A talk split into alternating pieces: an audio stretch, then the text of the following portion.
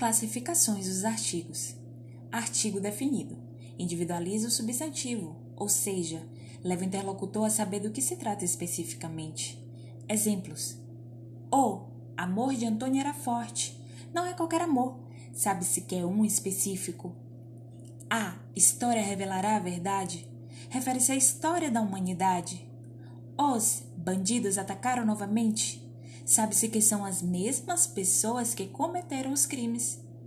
As rosas do jardim estão secas. O sujeito que fez tal afirmação faz menção a determinadas flores. Artigo indefinido. Generaliza o substantivo.